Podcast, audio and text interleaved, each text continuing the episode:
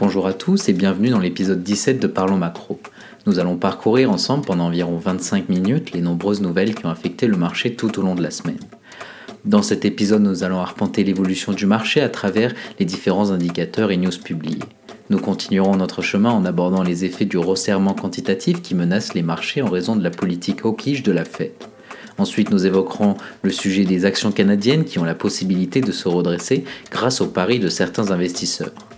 Enfin, nous clôturerons cet épisode en, analysant la stratégie zéro Covid de la Chine. Finalement, nous ferons un tour d'horizon autour de plein de sujets qui ont fait vibrer la bourse tout au long de la semaine. Alors ouvrez bien vos oreilles parce que l'épisode 17 de Parlons Macro commence maintenant.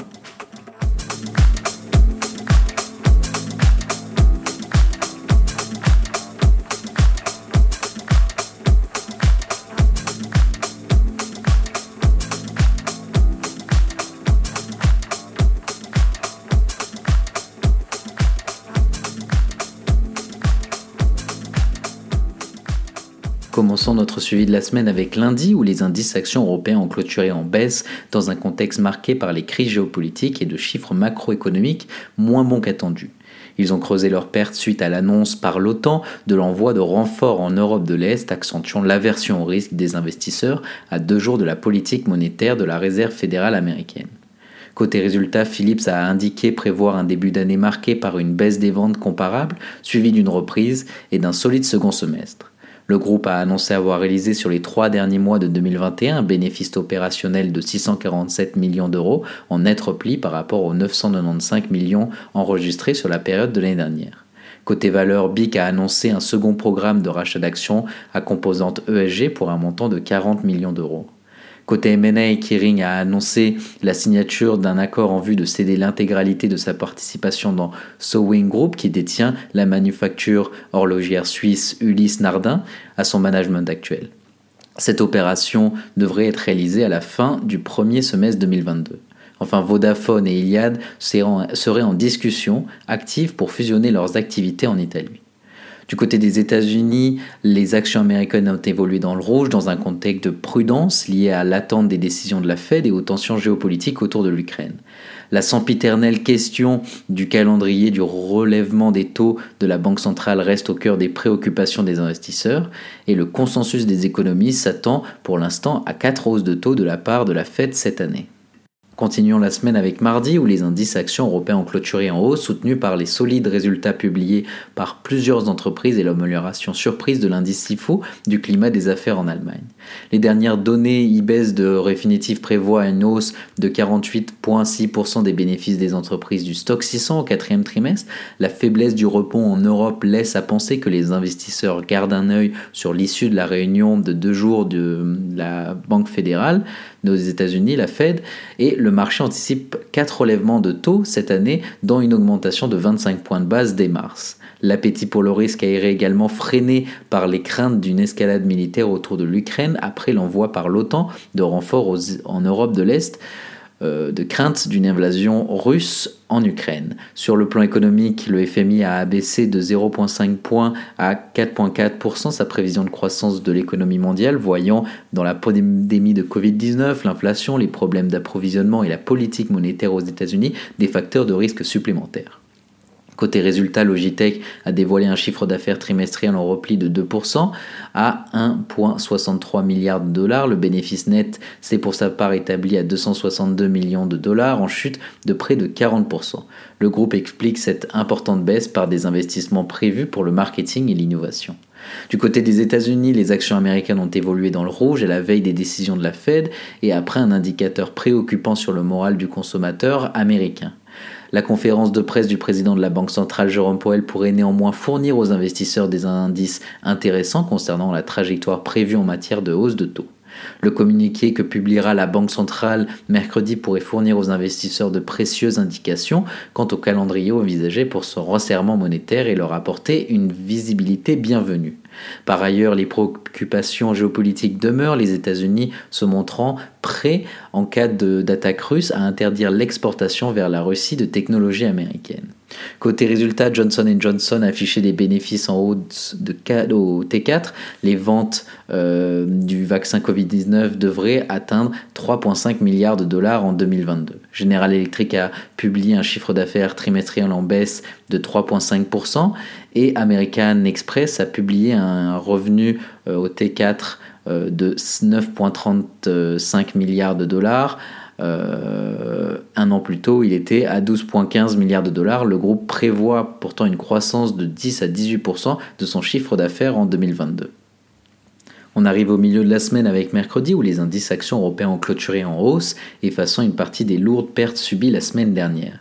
Les résultats et les prévisions solides de plusieurs grandes entreprises prenant le pas sur les tensions géopolitiques en Europe de l'Est et les attentes en matière de taux de la Fed. Alors que les actions avaient été chahutées au cours des séances précédentes par la crainte d'une escalade militaire en Europe de l'Est après l'envoi par l'OTAN de renforts dans la région pour éviter une invasion de l'Ukraine par la Russie, la tension semble retomber, les représentants russes, ukrainiens, allemands et français étant réunis à Paris, une première depuis plus de six mois. Côté Banque centrale, la Bank of China a annoncé le maintien à 0,25% de son taux directeur malgré l'inflation, invoquant les conséquences du variant Omicron du Covid-19 sur l'économie, mais est ouvert euh, à toute augmentation en mars. Côté résultat, SEB a publié un chiffre d'affaires en hausse de 16% et euh, Valeo pardon, a publié un chiffre d'affaires en hausse de 5%. Du côté des États-Unis, les actions américaines ont évolué en hausse. Les investisseurs obtiendront des réponses à leurs interrogations sur l'inflation, sur la politique monétaire de la Fed lors de la conférence de presse euh, de Jérôme Powell dans la soirée. Côté résultat, ATT a réalisé un bénéfice net de 5 milliards de dollars au cours du quatrième trimestre 2021. Un an plus tôt, l'opérateur télécom avait enregistré une perte de 13,9 milliards en raison d'importantes charges de dépréciation. Boeing a accusé une perte nette de 4,19 milliards de dollars sur son Q4, euh, contre une perte nette de 8,44 milliards de dollars un an plus tôt. Sur l'ensemble de l'année 2021, Boeing a enregistré un chiffre d'affaires de 62 euh, milliards de dollars et une perte de 4,29 milliards de dollars. Jeudi, les indices actions européens ont clôturé en légère hausse, soutenus principalement par les résultats d'entreprise et les indicateurs macroéconomiques jugés favorables. La Fed a laissé entendre mercredi soir, à l'issue de deux jours de réunion, qu'elle relèverait probablement ses taux d'intérêt en mars, mais est restée floue sur l'éventualité d'une accélération de son cycle de resserrement monétaire. De plus, l'Union européenne a engagé une procédure auprès de l'Organisation mondiale du commerce contre la Chine pour des pratiques commerciales prétendument discriminatoires en l'encontre de la Lituanie. L'Union européenne a déclaré avoir eu recours à la procédure de règlement des différends après l'échec des tentatives de résolution bilatérale du problème. Elle a déclaré que les actions de la Chine nuisaient aux exportations de la Lituanie et d'autres pays de l'Union européenne. Côté résultat, ST Micro a réalisé un bénéfice net de 2 milliards de dollars en 2021, en progression de 80% sur l'année précédente. Le fabricant de puces a fait part d'un plan euh, d'investissement estimé entre 3 et 4 milliards de dollars cette année pour accroître ses capacités de production des semi-conducteurs. Deutsche Bank a fait état d'un bénéfice presque triplé au quatrième trimestre à 145 milliards d'euros.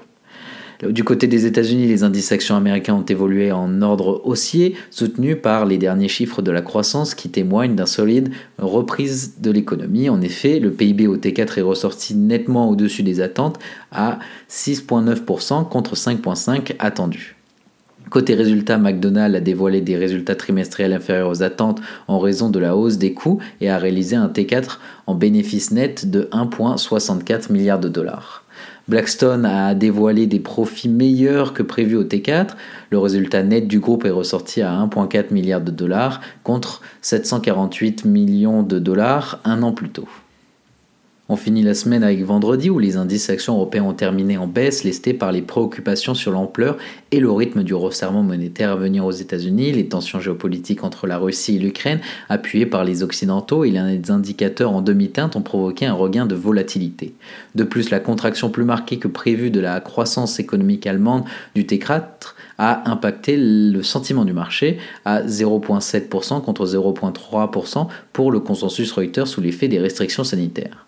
Côté résultat, Electrolux a fait état d'un bénéfice de 2021 à 6,8 milliards de couronnes suédoises, en hausse de 18% par rapport à 2020.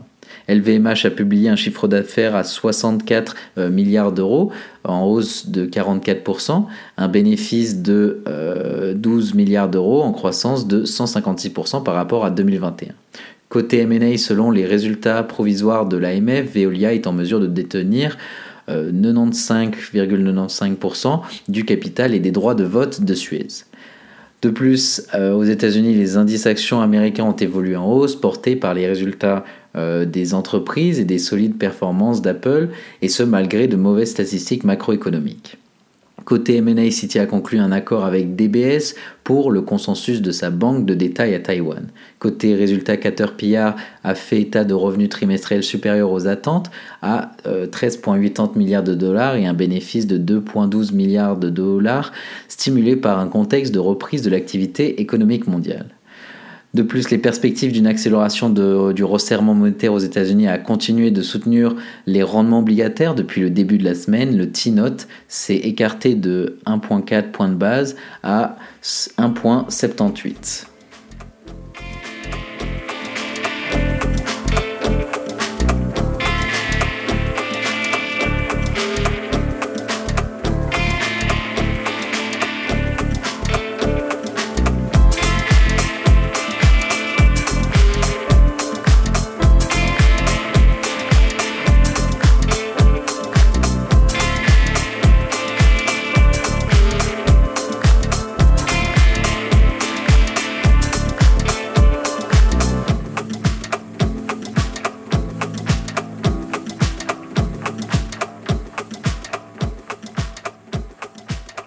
Continuons notre chemin avec une news générale. Le resserrement quantitatif menace les marchés en raison de la politique hawkish de la Fed. Le pivot hawkish de Jérôme Powell montre clairement qu'une béquille essentielle de soutien à l'économie mondiale va être retirée plus tôt que ce que les marchés financiers avaient prévu. La semaine dernière, la Réserve fédérale dirigée par Jérôme Powell a indiqué qu'elle relèverait bientôt ses taux d'intérêt directeurs, mais aussi qu'elle cesserait d'ajouter à son stock massif d'obligations d'ici début mars. Ces homologues mettent également fin au ralentissement d'achat d'obligations qui s'est accéléré pendant la période du coronavirus et certains envisagent même de l'inverser. La semaine dernière, la Banque du Canada a indiqué qu'elle pourrait resserrer sa politique monétaire dans les semaines à venir, après avoir mis fin à l'assouplissement quantitatif en octobre. Les marchés parient que la Banque d'Angleterre relèvera ses taux jeudi pour atteindre le niveau auquel elle a déclaré qu'elle pourrait commencer à réduire son portefeuille. La Banque euh, centrale de l'Australie devrait annoncer la fin de son programme d'achat d'obligations lors de sa réunion de mardi. Au total, Bloomberg Economics attend ce que les banques centrales du groupe des 7 n'ajoutent que 330 milliards de dollars à leur bilan cette année, soit une forte baisse par rapport aux plus de 8000 milliards de dollars ajoutés pendant la pandémie dans le début euh, de détendre les marchés, dans le but de détendre les marchés, de contenir les coûts d'emprunt et de stimuler la demande et la reprise du risque. Ces mesures préparent le terrain pour que le portefeuille combiné du G7 cumule au niveau de cette année environ 27 milliards de dollars, un montant qui aurait été inimaginable avant le début de la crise de 2018 lorsque les achats d'obligations sont devenus un outil essentiel dans la plupart des autorités monétaire. Une question essentielle est de savoir ce que la sortie de l'assouplissement quantitatif signifie pour l'économie mondiale. Si elle permet aux banques centrales de maîtriser une inflation galopante, elle pourrait contribuer à prolonger la reprise après la crise de 2020, surtout si elle se, surtout si elle se substitue à des taux de référence plus élevés.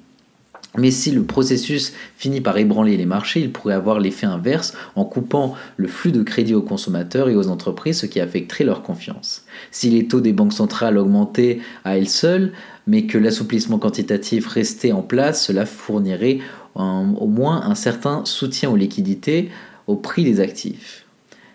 Cela ouvre la voie à une divergence, les principales banques centrales du monde euh, anglophone cherchant non seulement à mettre fin à l'assouplissement quantitatif, mais aussi à commencer le resserrement quantitatif, terme utilisé pour désigner le, rétrécissement des bilans, tandis que euh, d'autres continuent à assouplir leur politique monétaire. Le Japon reste attaché aux mesures de relance, même s'il ralentit le rythme de ses achats d'actifs, et la Banque centrale européenne est considérée comme étant encore un à plus d'un an et demi d'un relèvement euh, des taux, même si elle réduit également ses achats nets. Pendant ce temps, la Chine, qui a évité l'assouplissement quantitatif pendant la crise, est passée en mode euh, de relance pour protéger l'économie d'un effondrement de l'immobilier. Bien qu'il s'agisse d'une consolation, cela n'a pas empêché les marchés financiers de s'inquiéter du retrait imminent des liquidités. L'indice mondial MMC a déjà perdu 7% depuis le début de l'année et les écarts entre les taux obligataires à court et à long terme se sont effondrés, le cours des taux du trésor américain étant le plus plat euh, depuis mars 2020.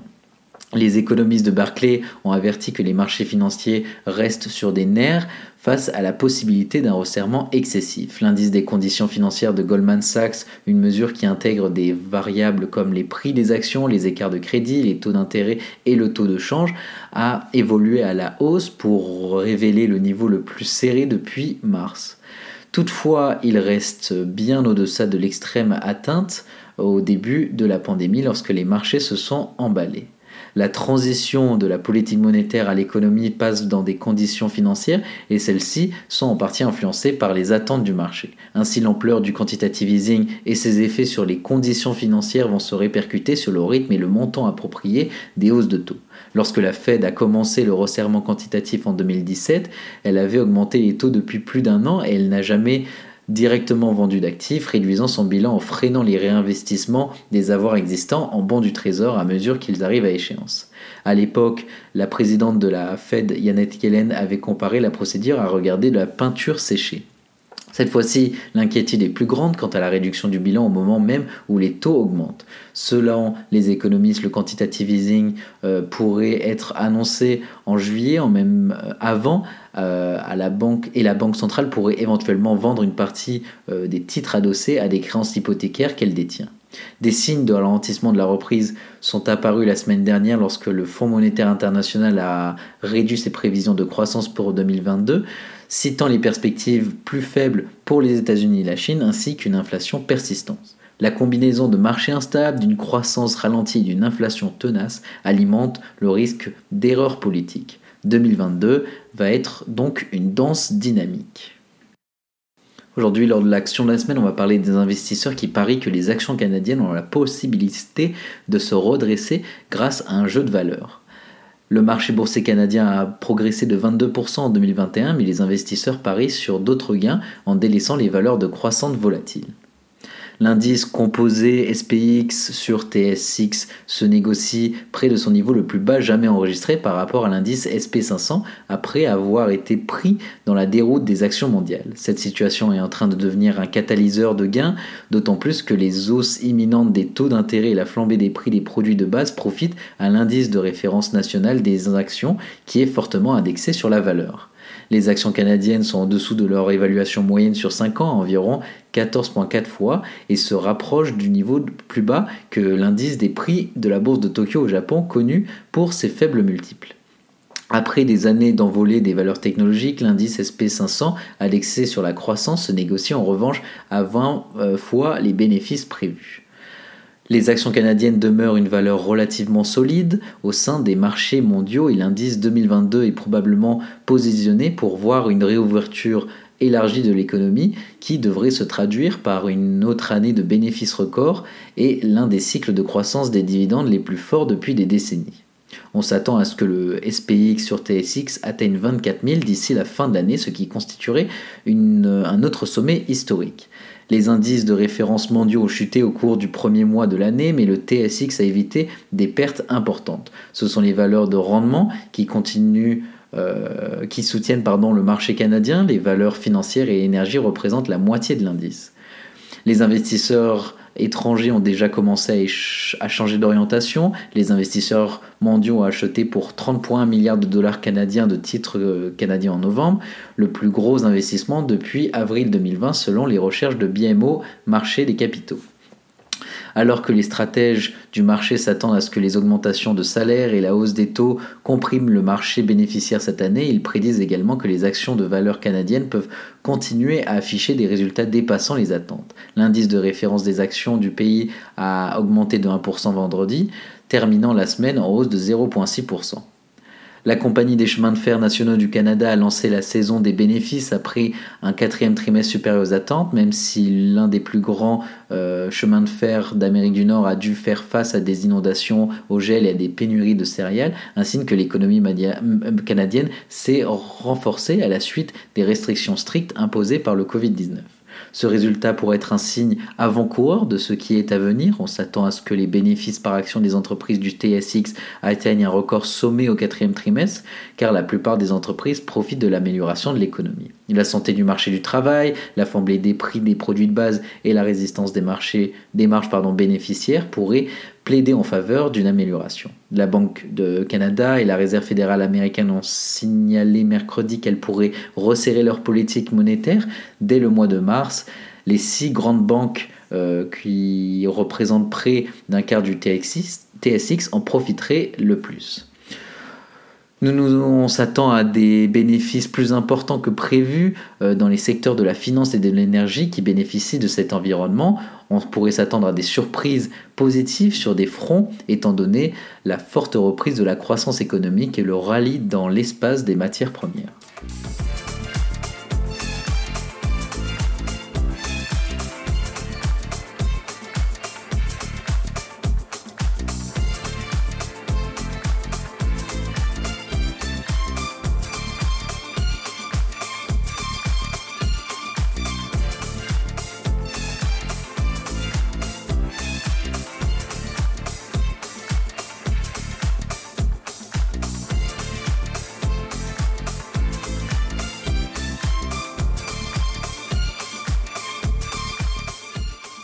Finit cet épisode avec le développement macro. On va se poser cette question. La Chine paie-t-elle sa stratégie zéro Covid? On parle de la stratégie dite du zéro Covid. La, Chine, est le dernier pays du monde à rechercher l'éradication totale du Covid-19 et cela ne se fait pas sans coût pour l'économie. Le FMI, dans ses prévisions annuelles présentées mardi, a revu à la baisse la croissance chinoise. Elle a pointé le risque que pose cette politique à l'heure où les variants Micron sévissent. La majeure partie de la planète vit aujourd'hui avec le virus, son dernier variant en date avec le très contagieux variant Micron, la stratégie chinoise est de plus en plus remise en question. L'économie chinoise risque d'en pâtir, a prévenu le FMI dans ses prévisions, et quand la Chine tousse, c'est le monde qui s'enrhume, car on le sait, le pays est le premier contributeur du PIB mondial. Cette année, la croissance chinoise va donc s'établir à 4,8%, au-dessous des 5,6% attendus jusqu'ici. En cause, les très nombreuses restrictions toujours mises en place en Chine, et cette stratégie en trois temps, tester, tracer et isoler les personnes infectées ou encore en contact avec des personnes infectées, elle est appliquée sans faille, rapidement et massivement. On a beaucoup parlé de cas récents de confinement de grandes métropoles économiques chinoises, quelques cas de Covid à l'image de Xi'an, 15 millions d'habitants confinés pour 150 cas. Les restrictions ont aggravé le problème de la chaîne d'approvisionnement globale, voilà ce que dit le FMI, ce qui entraîne des pénuries partout dans le monde. Les partenaires commerciaux de la Chine perdent patience malgré les promesses faites par Pékin ces dernières semaines.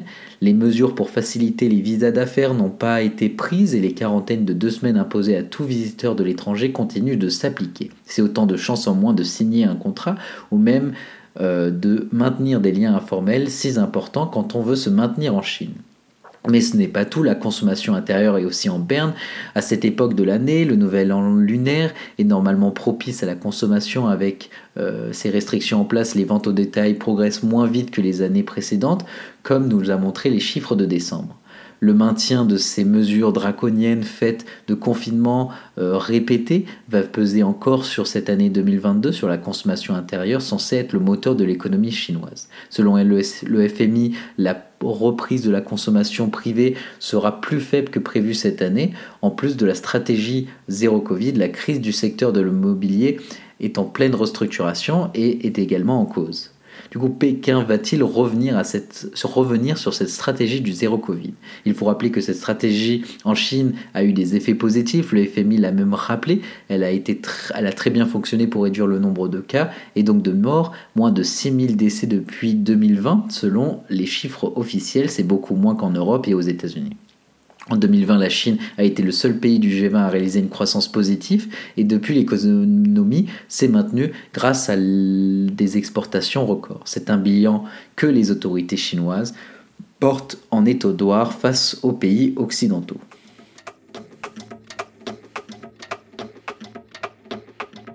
Voilà, l'émission Parlons Macro est terminée. J'espère que vous avez apprécié l'écouter. Je vous invite à vous abonner à La Voix de Genève pour me suivre sur Instagram ainsi que LinkedIn. Et je vous remercie de m'avoir écouté. Et je vous souhaite d'ores et déjà de passer une excellente semaine.